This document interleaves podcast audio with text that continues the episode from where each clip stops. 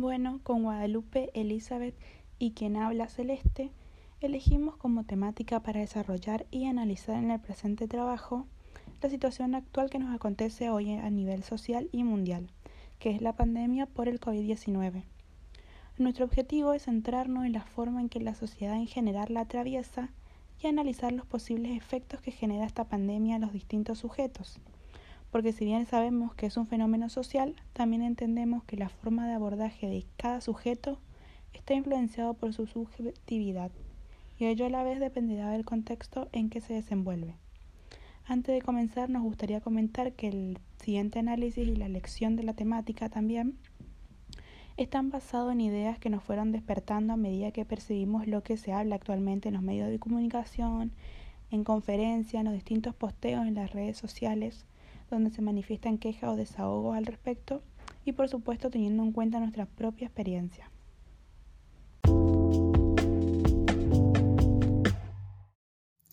Hola, yo soy Guadalupe Salinas y si como lo dijo mi compañera Celeste, nosotras decidimos tomar esta problemática social actual, eh, la cual nos atraviesa a todos, que nos incluye a todos sin distinción y estamos hablando específicamente del COVID-19, el cual, como sabemos, trajo consigo aparejado muchas consecuencias, como por ejemplo el presente confinamiento obligatorio de toda la sociedad, la también llamada cuarentena.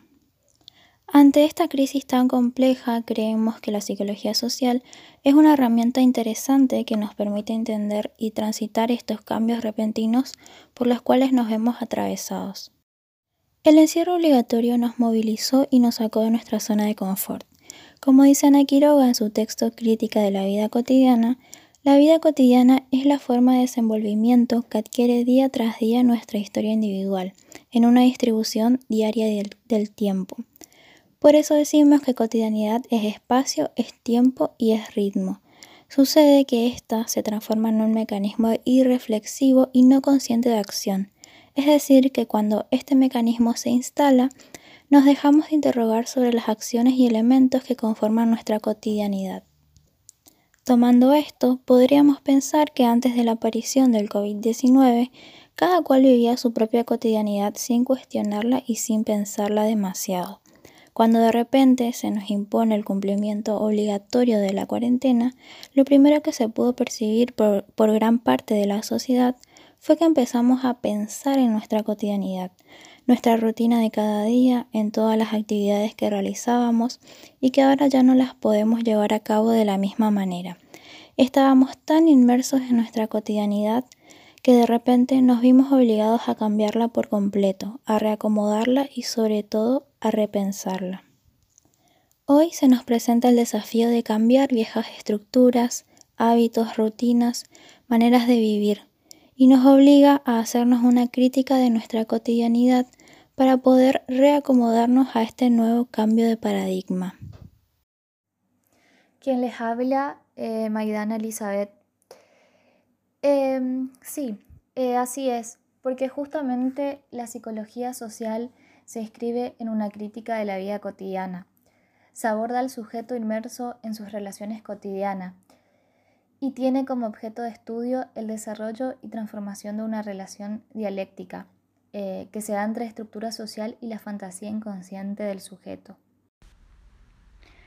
Sí, pensar en la vida cotidiana me remite instantáneamente en el trabajo, ya que este juega un papel fundamental dentro de la misma y conforma el día a día de la mayoría de las personas.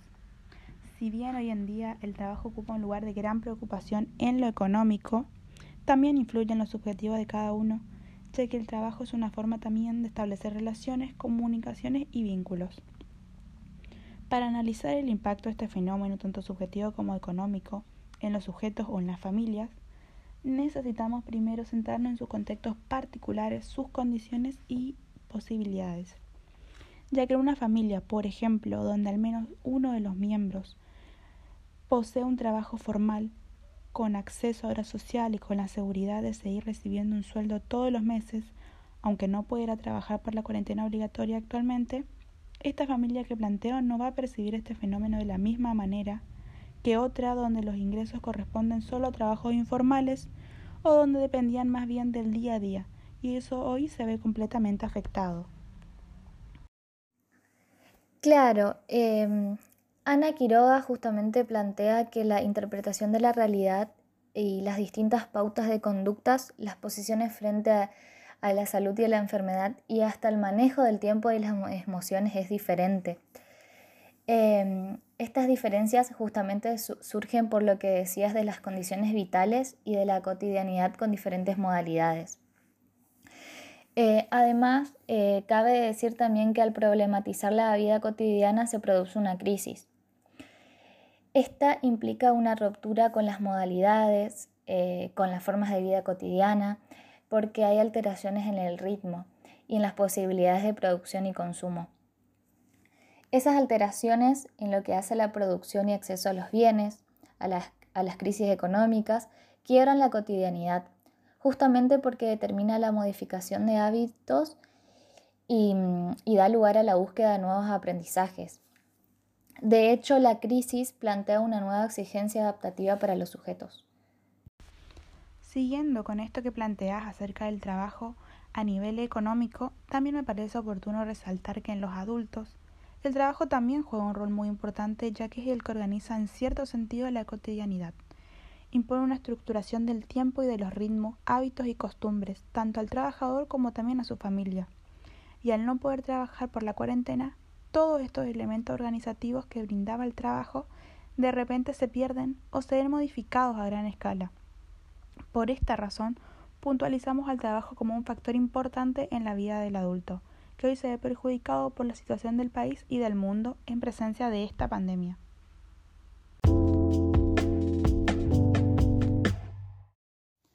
Hasta aquí hablamos entonces de cómo la cotidianidad de las personas se vio afectada por la cuarentena obligatoria.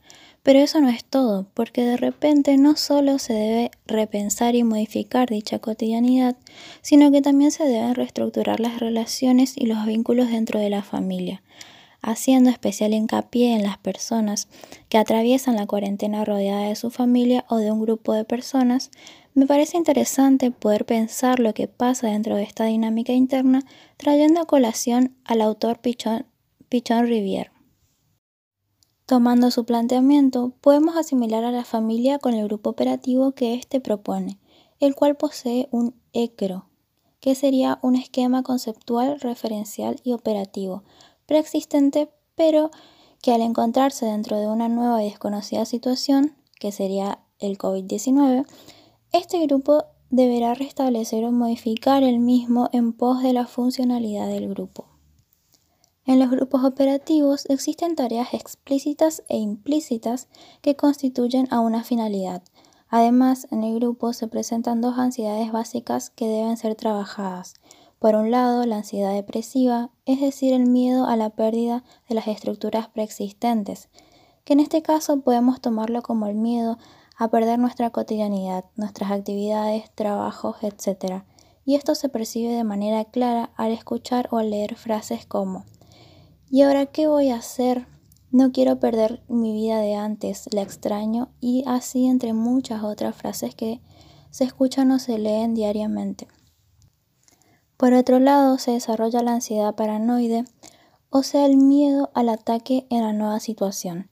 Estas dos configuran la situación básica de resistencia al cambio que debe ser superada en el grupo operativo. Es necesario que el grupo pueda salvar estas ansiedades para poder readaptarse a la nueva situación, si no permanecerán en una posición de resistencia que no les favorecerá en absoluto. Esto que decís me hace pensar en la tesis, antítesis y síntesis, que son los tres momentos dialécticos que se cumplen por un proceso de esclarecimiento que va de lo explícito a lo implícito. Pero antes de explicar cómo se integra este proceso, me gustaría comentar estos tres momentos que, que menciono, posicionándonos desde la teoría de Pichon Rivière. La tesis la podemos entender como la fase afirmativa del proceso dialéctico o también como el estado original. Podemos dar como ejemplo de tesis la, obediencia de los hijos hacia los padres, la sumisión de los trabajadores al empleador, o parándonos desde nuestro tema de análisis particularmente, podemos plantear como tesis el establecimiento de la cuarentena obligatoria. El segundo momento es cuando la tesis se enfrenta a su negación, ahí nos encontramos frente a la fase de la antítesis. Siguiendo la lógica de los ejemplos anteriores que mencionaba, la, la antítesis de ella sería, por ejemplo, la rebeldía de los hijos frente a los padres, la exigencia de los derechos por parte de los trabajadores, el descontentamiento popular frente al sistema de gobierno o en nuestro tema de análisis, se puede observar este momento en los sujetos que se oponen a que la cuarentena sea obligatoria, ya que algunos, por ejemplo, creen que es más importante seguir trabajando, seguir acudiendo a una universidad para continuar sus estudios, o bien sienten que la decisión se interpone a su libertad como ciudadano. Entonces la antítesis viene a contradecir la tesis, haciendo que el estado original se enfrente a su negación. Y por último está la síntesis, que vendría a ser el proceso de superación de la contradicción de la antítesis. Esta unidad de trabajo que permite realizar dicho esclarecimiento, a su vez está integrado por el existente, la interpretación y el nuevo emergente. El existente es el material aportado por el grupo a través de un miembro cualquiera que cumple en ese momento la función de portavoz. Al hablar de portavoz justamente entran en juego los roles no, punto importante dentro de los grupos también, pero ya desarrollaremos más adelante. La interpretación, como decía, es, es realizada por el coordinador o compensador del grupo, y el nuevo emergente, que es la conducta nacida de la organización de distintos elementos, acontecimiento sintético y creador que aparece como respuesta a esa interpretación. Coincido totalmente. Esto que lo planteas dentro del contexto familiar me lleva a pensar que también se puede traspolar a un nivel más amplio, el social, donde observaremos que en ambas dimensiones se ponen en juego los fenómenos grupales planteados por Pichon Rivière. Tomando como escenario principal a la cuarentena, se puede notar que primeramente se da una afiliación o identificación del sujeto con los procesos grupales, pero aún guardando cierta distancia esto más tarde se convierte en permanencia, es decir, se da una mayor integración del grupo y esto permite elaborar una estrategia, una técnica y una lógica. Al principio todo nos parecía extraño, desconocido, perturbador. Creímos estar de acuerdo con los mandatos impuestos por el gobierno, pero a la vez nos encontrábamos desconcertados por la situación que nos atraviesa, o quizás no tomamos dimensión de la gravedad que implica, por lo que no cooperamos con las órdenes establecidas. Recién cuando se logra una permanencia con estas, se da pie a elaborar nuevas estrategias, a organizar mejor el funcionamiento del grupo social. Luego aparece la cooperación, que consiste en la contribución aún silenciosa a la tarea grupal, ¿Cuál sería la tarea explícita que se presenta para llegar a un mismo fin? En este caso, la de cumplir con el encierro obligatorio y o tomar las precauciones necesarias indicadas para poder frenar los contagios de coronavirus en nuestra sociedad. Así, cada sujeto, cada familia y o grupo social contribuye con esta tarea mediante la cooperación. Cuando hablamos de pertinencia, hacemos referencia justamente a que el grupo social se centra en la tarea prescripta nombrada anteriormente. Así también podemos nombrar otros fenómenos que se desenvuelven como la comunicación, el aprendizaje, a partir del cual se produce un cambio cualitativo en el grupo, que se traduce en términos de resolución de ansiedades, adaptación activa a la realidad, creatividad, proyectos, etc. Hoy, a casi dos meses de permanecer en cuarentena obligatoria, creo que se logró un aprendizaje a nivel social y claro que cada día que pasa este se va incrementando aún más. Comprendimos que no debemos salir de nuestras casas si no es necesario, implementamos en nuestra rutina los cuidados higiénicos básicos, aprendimos a cuidar y a valorar nuestra salud y la de los demás. Así, la adaptación activa a la realidad y el aprendizaje están indisolublemente ligados. Excelente aporte, Guada. Em, es, interesante pensarlo también, como vos decís, a nivel macrosocial, eh, ya que estamos todos atravesados por la misma situación. Y para enriquecer tu aporte, eh, me gustaría agregar aquí los roles que se desarrollan dentro del grupo operativo. Rivière expresa que los mecanismos de asunción y adjudicación de roles desempeñan en el acontecer grupal un papel fundamental. Estos roles son funcionales y rotativos. Primero hablaremos del portavoz. es el que denuncia el acontecer grupal. Este puede desempeñar su rol en virtud de que se da en él una articulación entre su fantasía inconsciente y el acontecer del grupo en el que se inserta. Es importante decir que puede existir más de un portavoz. Es interesante pensarlo en nuestra sociedad. ¿Quiénes serían los sujetos que cumplen este rol? Se me ocurre que pueden ser los periodistas que en todo momento expresan y denuncian los aconteceres diarios relacionados con el COVID-19. También a las personas que, por ejemplo, a través de notas, posteos o manifestaciones reclaman por la ausencia del Estado en esta situación tan crítica. Eh, hablamos entonces de una persona que representa a un determinado grupo de la sociedad, que comparte y expresa ideas comunes, pero que a la vez está, está fuertemente ligado con su historia personal. Por otro lado, eh, también nos encontramos con el rol del chivo emisario. Es el miembro que se hace depositario de los aspectos negativos o atemorizantes del grupo. Esto se establece por medio de un acuerdo tácito que lo compromete tanto a él como a los demás miembros. Otro miembro, en cambio, puede hacerse depositario de los aspectos positivos del grupo y obtiene un liderazgo que se centrará en una o varias categorías ya anunciadas.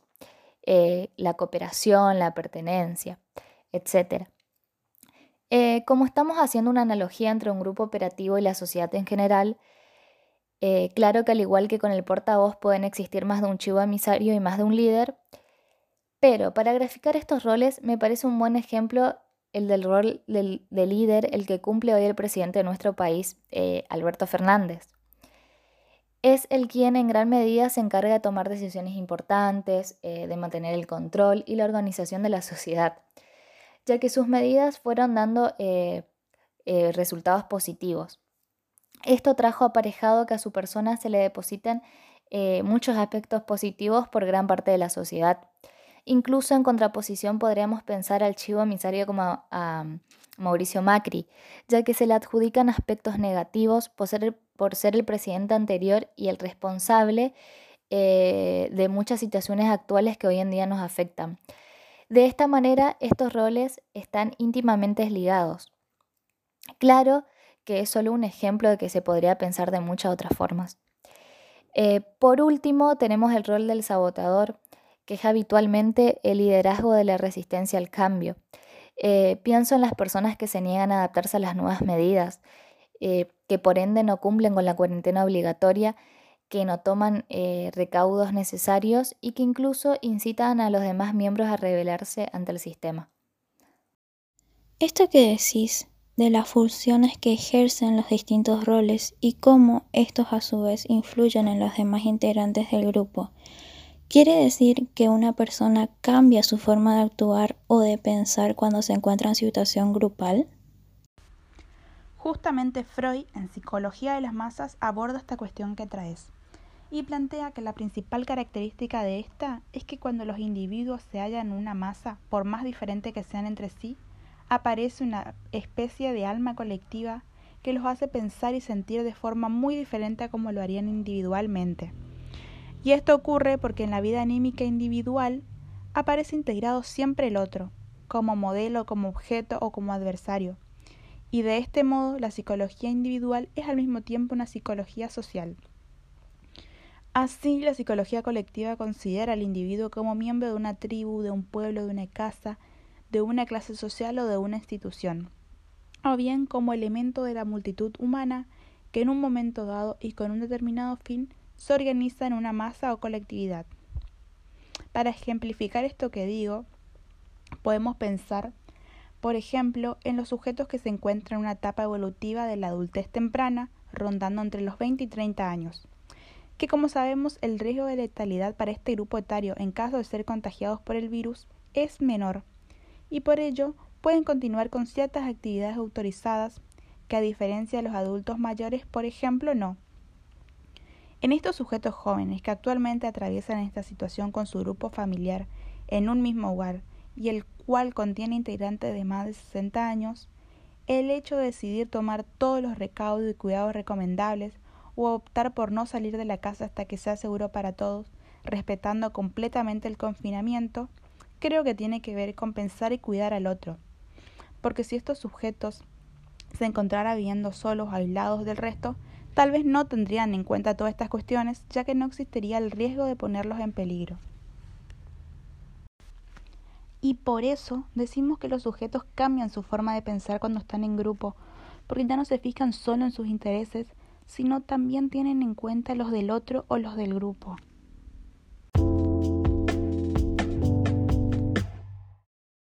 Bueno, para concluir me gustaría decir que este debate me resultó muy enriquecedor y también la manera en que pudimos traspolar la teoría de la psicología social, la cual me parece que es una herramienta muy importante en este momento, con eh, la situación que estamos viviendo, la del COVID-19. Si bien estamos hablando de un virus que tiene relación directa con el cuerpo orgánico, con la enfermedad y con el contagio, este también influye en muchos otros aspectos de la vida del sujeto y de la sociedad en general, por ejemplo en el aspecto económico, político, social, emocional, en el plano familiar y en muchos otros. Por esto mismo es que me parece interesante el abordaje que se pueda dar desde una mirada de la psicología social o del psicólogo social para poder dar cuenta de qué manera estos factores influyen en la vida del sujeto y de la sociedad. Y a modo de reflexión personal de mi parte, sobre todo esto trabajado, eh, no solo me resulta imposible pensar al sujeto de forma aislada, sino también a todos los fenómenos y a todos los acontecimientos de los que es parte. Me gustó mucho llevar a cabo el análisis ya que también nos dejó en evidencia que es imposible intentar encasillar a todos dentro de un solo análisis o una interpretación, ya que como venimos desarrollando, cada sujeto o grupo de alguna forma está sujetado a su grupo social y de ello va a depender cómo se posicione frente a cualquier fenómeno, como en este caso frente a la pandemia y todo lo que ella conlleva. Y para cerrar, eh, me gustaría resaltar una cita de Pichón Rivière para destacar la importancia de esto que digo. La cita dice, el sujeto no solo es un sujeto relacionado, es un sujeto producido en una praxis. No hay nada en él que no sea la resultante de la interacción entre individuos, grupos y clases.